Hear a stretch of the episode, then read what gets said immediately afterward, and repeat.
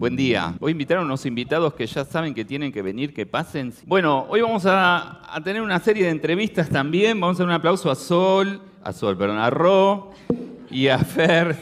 Pero estamos mal con mi esposa y la edad, discúlpenos. Que están... Eh, eh, uy, espera que no, me, sacaron las... Mal, tenemos un cacho. Ahí, vamos así. Perdón. Ahí va.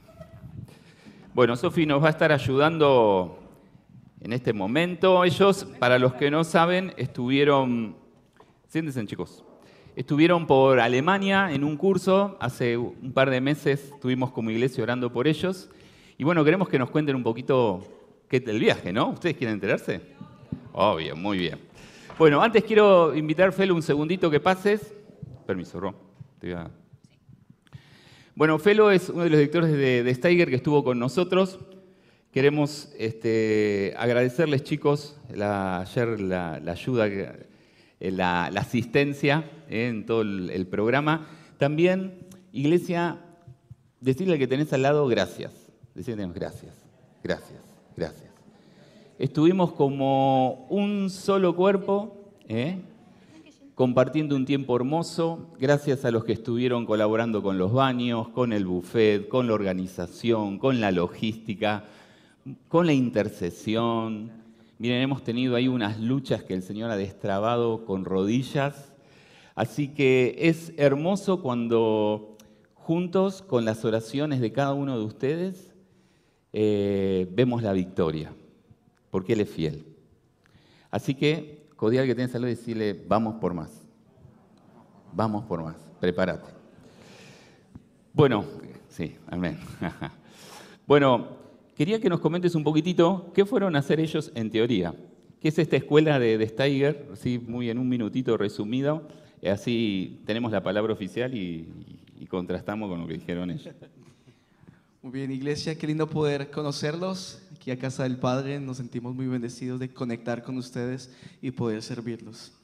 Así que bueno, Steiger como organización misionera eh, en el mundo tiene como visión alcanzar y disipular a lo que llamamos nosotros la cultura global juvenil, que es algo que los que estuvieron ayer se pudieron enterar, los que estuvieron en el taller, pero justamente son aquella generación o jóvenes de los 17 a los 34, ya me estoy saliendo de esa generación, pero que no quieren entrar a una iglesia. Muchas veces eh, lo han visto que hay una generación que no, no entra a una iglesia porque está alejado de Dios por el secularismo, por ideas diferentes que tienen acerca de Dios, de la religión y de Jesús mismo.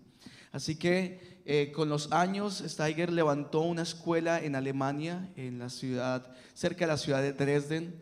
Eh, y esta ciudad, o esta escuela, perdón, se ha levantado justamente con esta idea de levantar misioneros y futuros líderes, misioneros urbanos que puedan alcanzar a esta generación. Así que les damos herramientas hacemos prácticas de evangelismo y sobre todo con diferentes maestros trabajamos esos temas tanto de apologética como de conocimiento de la cultura y también la idea es solamente no quedarnos con la teoría, sino llevarlo a la práctica y a las calles. Así que teníamos un programa de este año, se hicieron dos escuelas de cinco semanas y bueno, los chicos hicieron parte de la segunda de este año y es muy lindo poder tener más argentinos, más gente del Cono Sur. El año pasado tuvimos 19, este año solamente 6, pero vamos por más. Lo que el Señor quiere hacer, así que eso es más o menos la idea. Gracias. Gracias, Felo. Después los vamos a tener, perdón que me cruce. Bueno, Sofi, ¿con qué arrancamos? Preguntas y respuestas. Eh, bueno, primero es que nos cuenten eh, cómo surgió irse a Alemania y cómo se, cómo se prepararon para ir. No es un viaje acá a otra provincia, es otro continente, es todo nuevo. Arranca hermana. Dale. Eh, bueno, fue un re desafío porque como a mitad de año, Fer trabaja, yo estudio, entonces como con las actividades y todo, eh, cuando como que nos invitaron, que fue por separado, eh, fue como un desafío de decir, si es de Dios, sí, pero en realidad es como no es una decisión tan fácil de tomar porque es como eh, son cinco semanas, es un viaje súper lejos y es mucha plata. Así que em, fue como orarlo mucho, al menos, sí, sí, logramos un montón. Em, y, bueno, consultar con Dios y, decirle, bueno, Dios, si esta realmente es tu voluntad, eh, provee, abrí el camino, abrí puertas, porque sí, o sea, con nuestras fuerzas yo sé que era un viaje súper imposible. Así que bueno, y ahí estamos con Ile también en el, en el aeropuerto, o sea, eh, Dios abrió las puertas y también proveyó un montón, fue increíble, mucho a través de, la iglesia, así que eh, súper agradecida y y sí, eh, nos preparamos así, orando, juntando la plata em, y, eso. Em, en mi caso fue diferente porque, bueno, mi familia vive allá, entonces era como, bueno, puedo volver allá y no, no es que no representa nada, pero no me parecía como una mala idea. Aparte de que ya hace rato estoy en Steger y dije, bueno, tengo que seguir formándome con ellos porque realmente siento que Dios me está llamando ahí a, toda esa cultura que no va a entrar a una iglesia. Entonces dije, sí, tengo que, tengo que ir a esa escuela.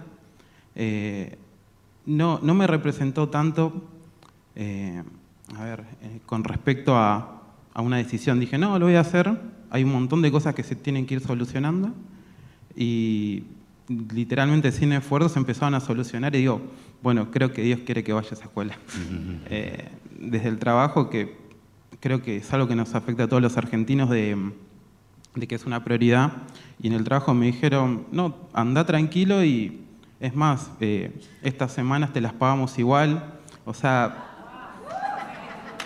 o sea, eh, los que son de acá lo entienden muy bien que representa como un trabajo es raro que te digan eso. Y digo, bueno, uno de los primeros pasos está dado.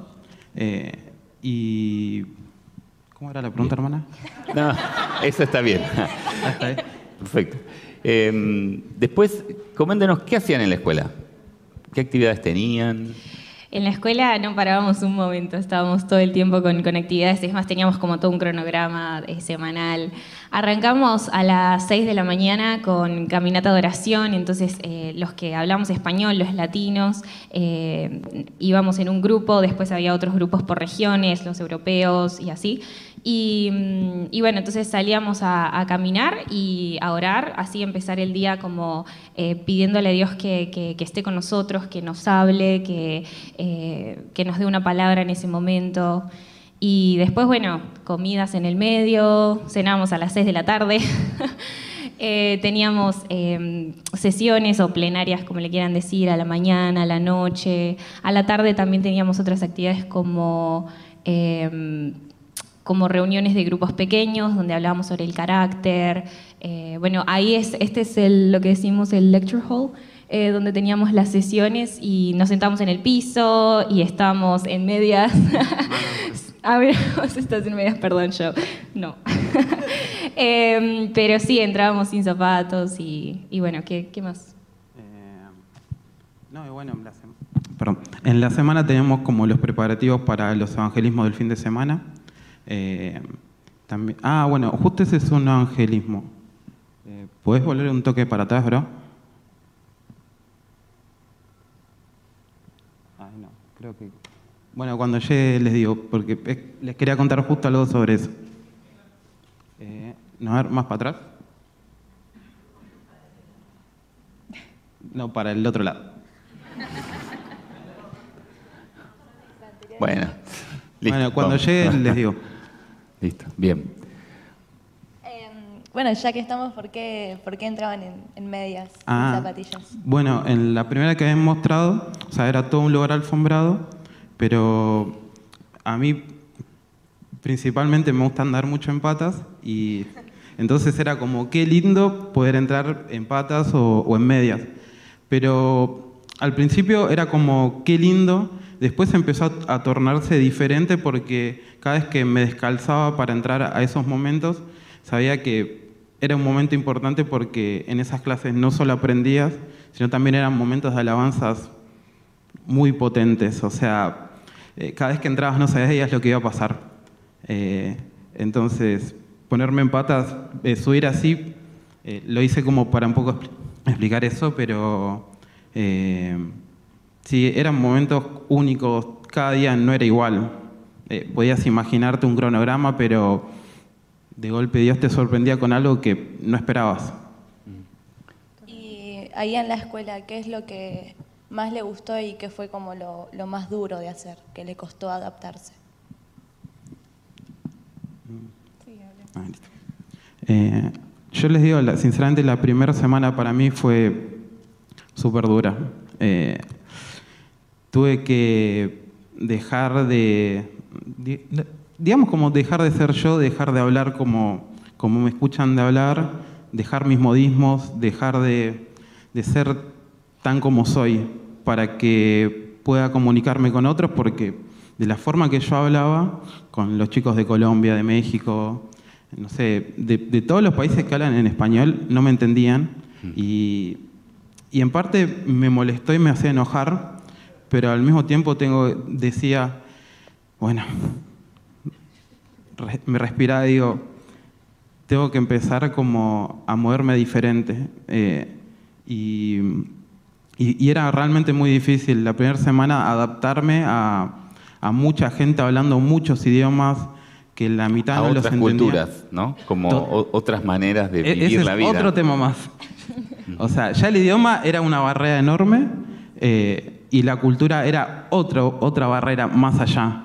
Pero ya la del, la del idioma para mí fue un montón la primera semana. No, no pensé que me iba a pegar tan duro tener que cambiar yo para empezar a entender a los demás.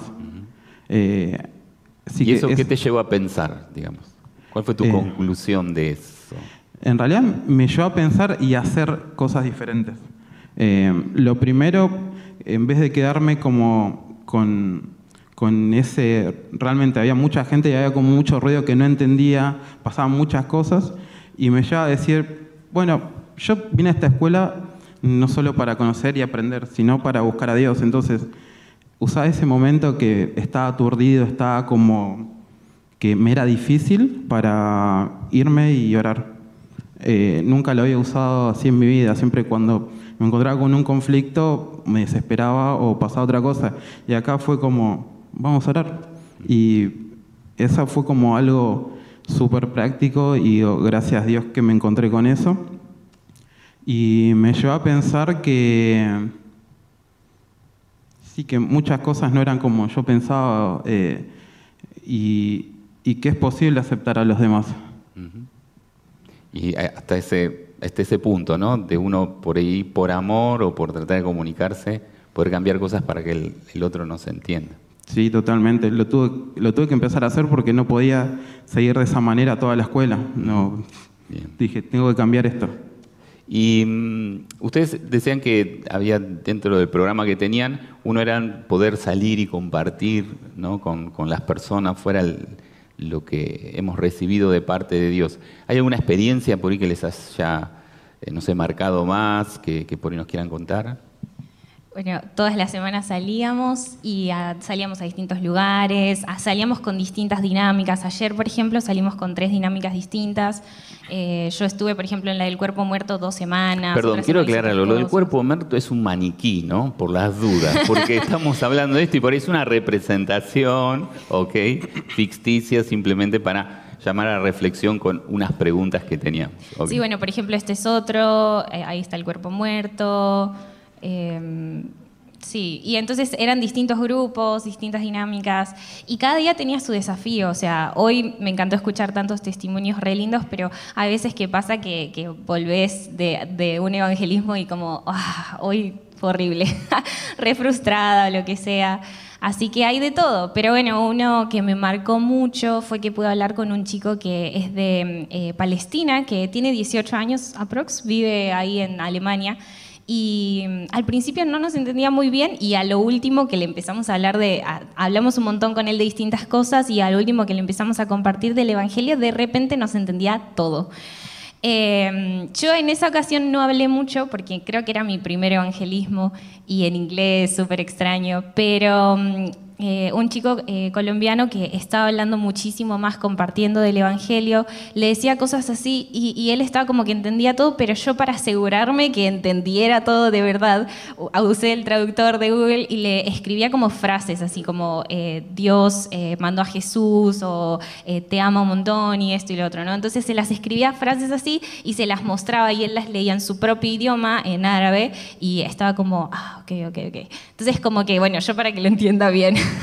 y a lo último, eh, Josu, este chico, le estaba hablando de eh, realmente todo lo que Jesús vino a hacer en la tierra por él, porque él ya creía en Dios, el cielo y el infierno, y él estaba convencido de que iba a ir al infierno, entonces era como, pero podés ser salvo y no tenés que hacer nada para, para, para poder ir al cielo, más que creer en Jesús y esto y lo otro, ¿no?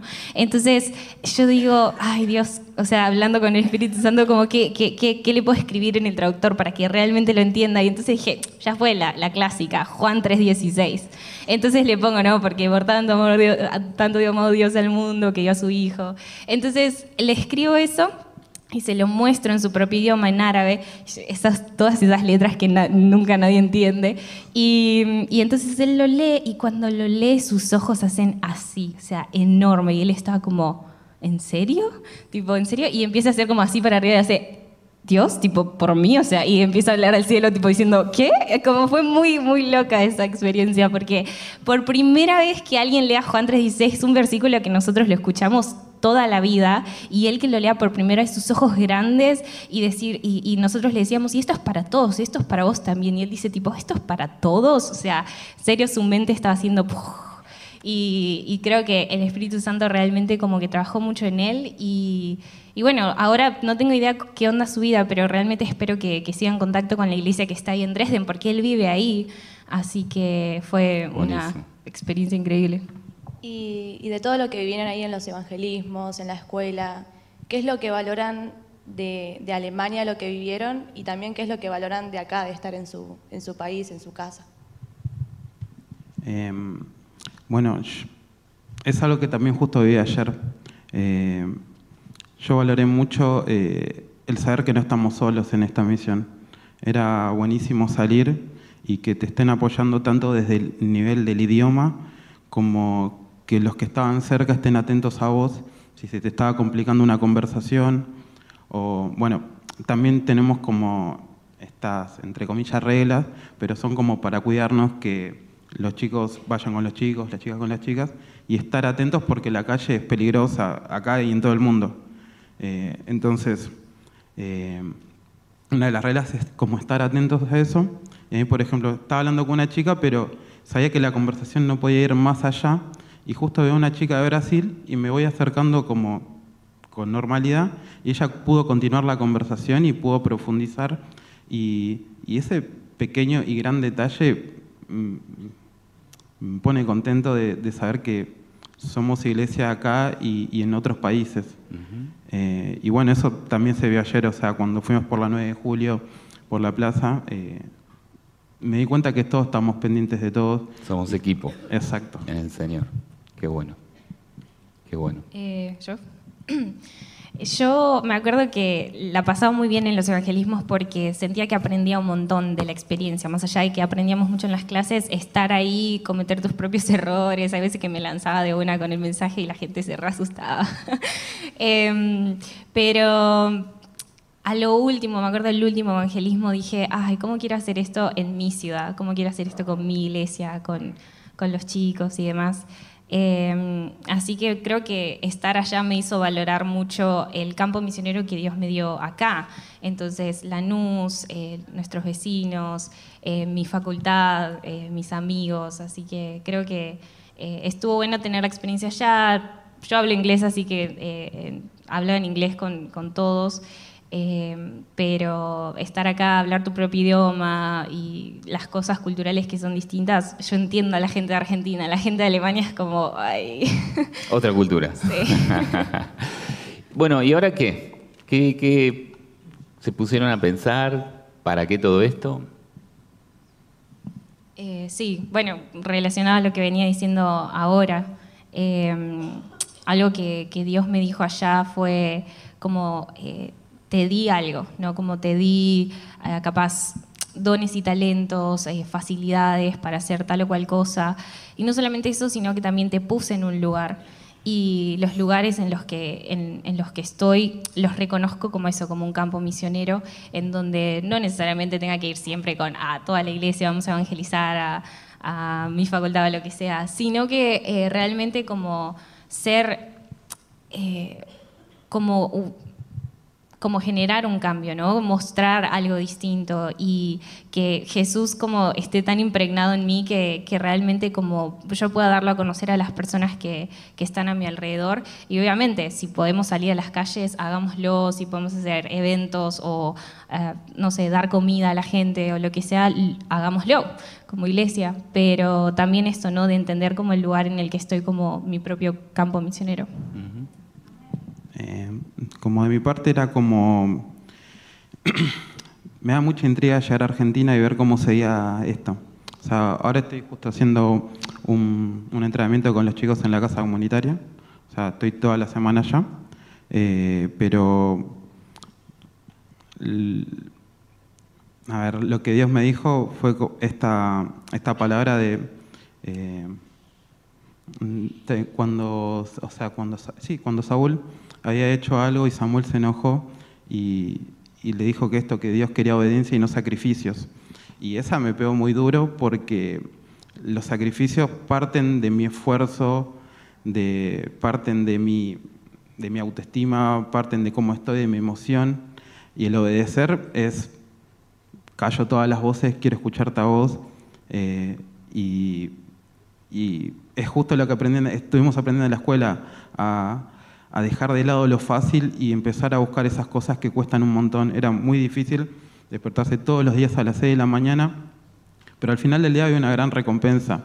La escuela fue una gran recompensa de, todo el esfuerzo de todos los días que parecían pocas cinco semanas, de golpe fueron muy duras, pero eh, yo como lo que me traje allá eh, y lo quiero empezar a aplicar es como no buscarla fácil, o sea, eh, de, sí, como eso de, de, buscar esforzarme, no, no, dejar las cosas a medias, sino eh, que realmente mi búsqueda sea una búsqueda y no ver qué, qué pasa con la vida. Rosy, si te leo este versículo, es abundante la cosecha, les dijo, pero son pocos los obreros. Pídanle, por tanto, al Señor de la cosecha que manden obreros a su campo. ¿Qué te dispara? Eh, me, trae flashes de recuerdos de, estar allá en la ciudad, ver un montón de gente, porque es una ciudad súper eh, turística. Entonces, ver un montón de gente y ver, sí, como nosotros desde la escuela éramos un montón, también era como ir en el colectivo, estábamos todos eh, apretados porque no entrábamos de la cantidad que éramos, pero cuando llegás allá, somos re pocos. Hay una canción incluso de Rescate que dice, parecemos más, pero somos pocos. Ayer pasó lo mismo, salimos en patota y éramos un montón, pero de repente llegamos y en la estación hay muchísima más gente. Entonces, eh, es muy real esto. Y para mí, yo siempre que leía este versículo o lo escuchaba en la iglesia, como era un re desafío, eh, era como, ok, la cosecha es mucha, entonces hay que ir, hay que orar, hay que ofrendar, hay que eh, hacernos cargo de, de la misión. Y y es muy real, es muy real. Eh, cuando salimos a la calle lo vemos y, creo que es un desafío que, tenemos que todos como iglesia como adoptar, de decir, ok, eh, tenemos que... ¿Y vos te sentías capacitada para eso? No. o sea, yo desde que soy chiquita toda mi vida como me me llamaba, me desafiaba mucho este versículo, o incluso cuando teníamos cultos misioneros, o en la escuelita bíblica venía un misionero o Vero capaz a contar sobre, sobre las cosas que ella hacía, y yo decía como, wow, qué copado, y yo sentía en mi corazón como que mi corazón se reencendía por, por las misiones, pero al mismo tiempo en mi mente tenía como estas mentiras de, vos no, o sea, vos no, no tenés como la valentía suficiente como para ser misionera. Entonces era leer este versículo y como frustrarme pero, pero bueno, con los años Dios me fue trabajando mi, identidad, mi carácter. Y hay algo en particular que Dios me dijo en Alemania eh, que tiene que ver con la historia de, con la parábola de los talentos. ¿La conocen? Em, que si querés poner, Mati, el versículo, eh, en la historia, el señor que eh, encarga sus bienes a sus, em, a sus, empleados y se va de viaje, dice que le da a cada uno, acorde a, o sea, le da a cada uno distintos talentos o monedas de oro, depende de la versión que lo lean, según su capacidad de administrarlo.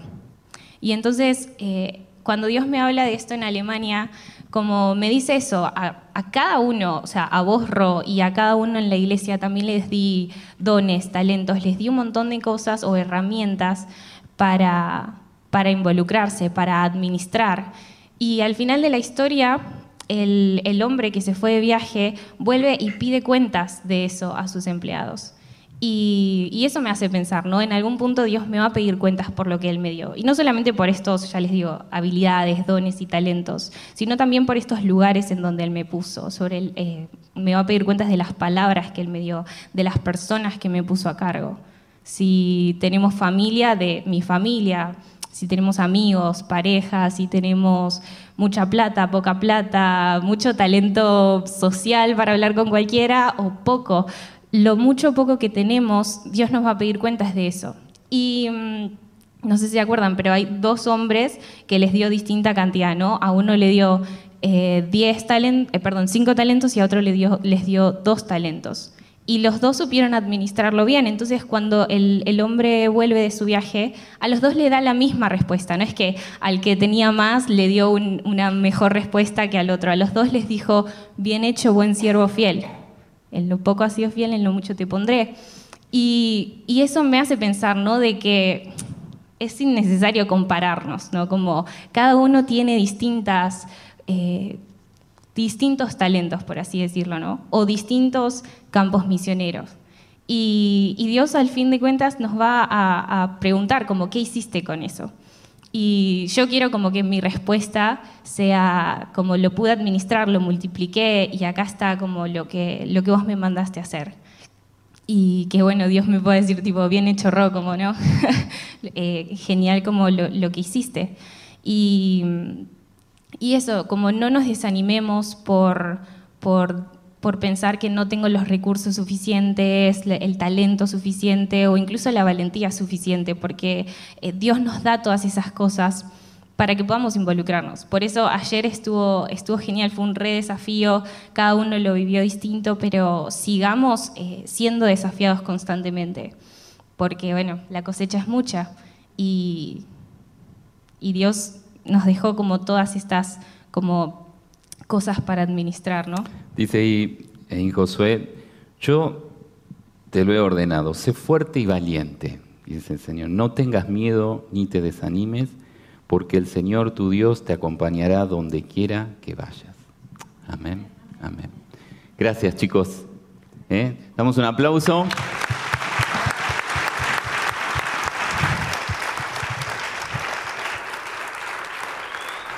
Gracias.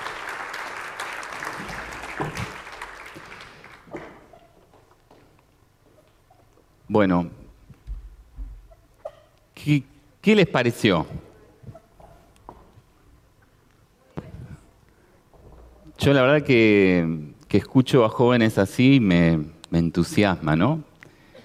De, que sabemos que tenemos la posibilidad de poder ser impactados por, por este Dios maravilloso y que nos desafía y que que nos anima que esta, esta salvación tan grande que tenemos podamos compartirla. Que, que, nos desafía a que nos animemos, pero esto, algo que me gustó mucho, dijeron los chicos, es, no solos, no estamos solos.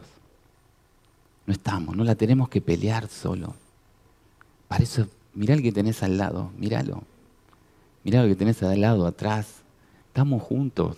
No es que los jóvenes por un lado, las huellas por otro, esto, lo otro, las redes por otro. No, no, somos uno. Somos uno, somos un equipo. Y Dios nos ama y nos regaló esta salvación tan grande que Él dice, grítenla porque amo a todo el mundo. Amo a todo el mundo, a todas las culturas. Ayer escuchábamos de esa visión de, de cristianos globales, de, de cristianos que no solo estamos mirando nuestro metro cuadrado, sino que también podemos levantar la vista y ver lo que Dios está haciendo en, en, Lanús, en la Argentina, en Chaco, en, eh, no sé, en Junín con los mapuches, en Alemania, eh, no sé, en Afganistán, en donde Él esté obrando. Y ahí podemos estar orando, ahí podemos estar apoyando y tal vez alguno de nosotros sea llamado también a algún lugar. Pero no estamos solos, no es solo tu llamado, es la iglesia. Y donde cada uno el Señor nos envía, aunque sea de lunes a viernes, 9 a 18, o de 18 a 23 si estudias o si haces turno noche, saber que no estás solo ahí porque estamos todos. Por eso esta importancia de poder estar conectados, por eso esta importancia de las redes, por eso esta importancia de, sentirnos uno, de saber de que, como dice la palabra, mejor son dos que uno, porque cuando uno afloja el otro puede tirar. Cuando uno no se le ocurre, como, decía Fer, iba caminando con alguien ya por ahí y de golpe venía alguien y tomaba la posta y ayudaba. Bueno, así en cada orden de nuestra vida, en cada de nuestra vida. Dios anhela que seamos uno. Porque dice la Biblia que si somos uno, la gente creerá. Ellos van a creer. Como ayer nos sucedió, como ayer experimentamos, y las cosas nuevas que Dios nos va a traer. Y ayer hicimos fiesta en la plaza. Fiesta. Y hoy queremos hacer fiesta también. Queremos hacer fiesta de agradecimiento. Queremos levantar un altar de adoración al Señor agradeciendo por lo que vivimos ayer, por lo que vivimos esta mañana y por lo que vamos a vivir. ¿sí? Así que te invito a que te pongas de pie.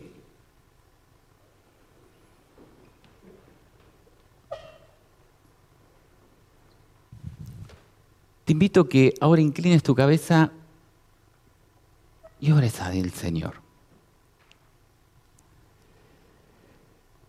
Y yo en esta mañana quisiera preguntar si en esta mañana hay alguien que no ha tenido un encuentro con Dios personal.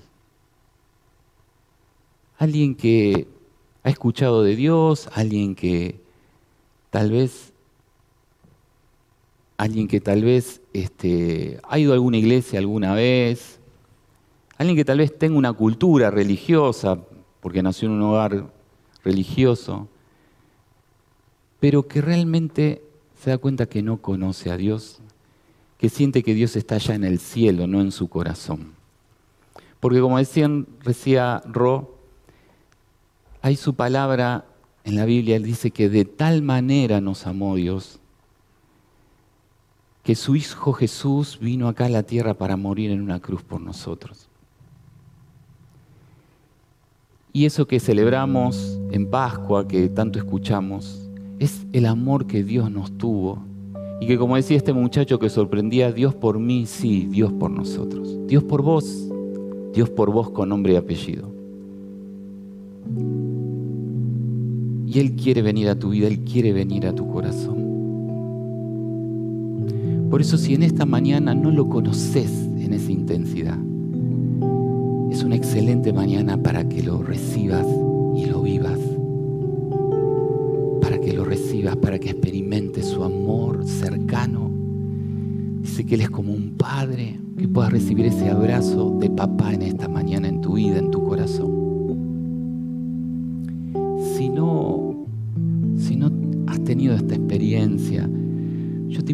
Hagas esta oración conmigo, con nosotros, y que puedas repetir. Padre amado, en esta mañana quiero conocerte. En esta mañana quiero entregar mi vida a vos. En esta mañana quiero sentir tu amor, sentir que estás conmigo. Perdona mis pecados, mis faltas, aquellas cosas que me alejan de vos y Gracias por ese sacrificio que hizo Jesús en esa cruz. Quiero conocerte y quiero caminar mi vida de tu mano. en el nombre de Jesús.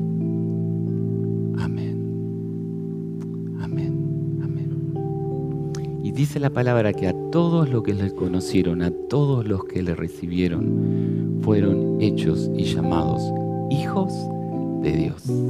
¿Ok? Sos hijo, sos hijo. No sos huérfano, sos hijo y tenemos el mejor Padre del mundo.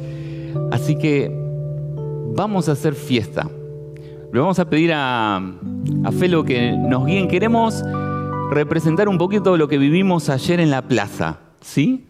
En la plaza hicimos adoración pública. Entonces llevamos un equipito que es esta cosita chiquita negra ahí que vamos a ver. Y, juntos compartimos y adoramos a Dios. Y yo quiero invitarte a que, a que en este momento antes de irnos podamos tener este tiempo de adoración y de alabanza a Dios. Este, levantemos este altar de oración en agradecimiento, ¿sí? Y también me gustaría esto, como dijo, como dijo Ro, eh, cada uno de nosotros tiene un campo donde Dios nos plantó, un lugar para trabajar. Y yo quiero pedirte que en este momento, te pido que no te distraigas con los chicos, te pido que, que prestes atención un segundito. Eh, que pienses en aquellos que tenemos alrededor.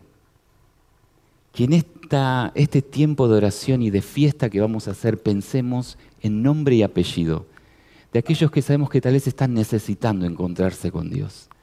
De aquellos que, que, nos gustaría hablar pero que no sabemos cómo, de aquellos que eh, y vamos a estar orando pidiendo a Dios que nos prepare el terreno, que prepare ese terreno, que nos dé esas ideas, que, que nos dé esa oportunidad, que prepare el Espíritu Santo esos corazones para poder compartirlo. Pero necesitamos enfocarnos en eso, necesitamos estar pendientes ¿sí?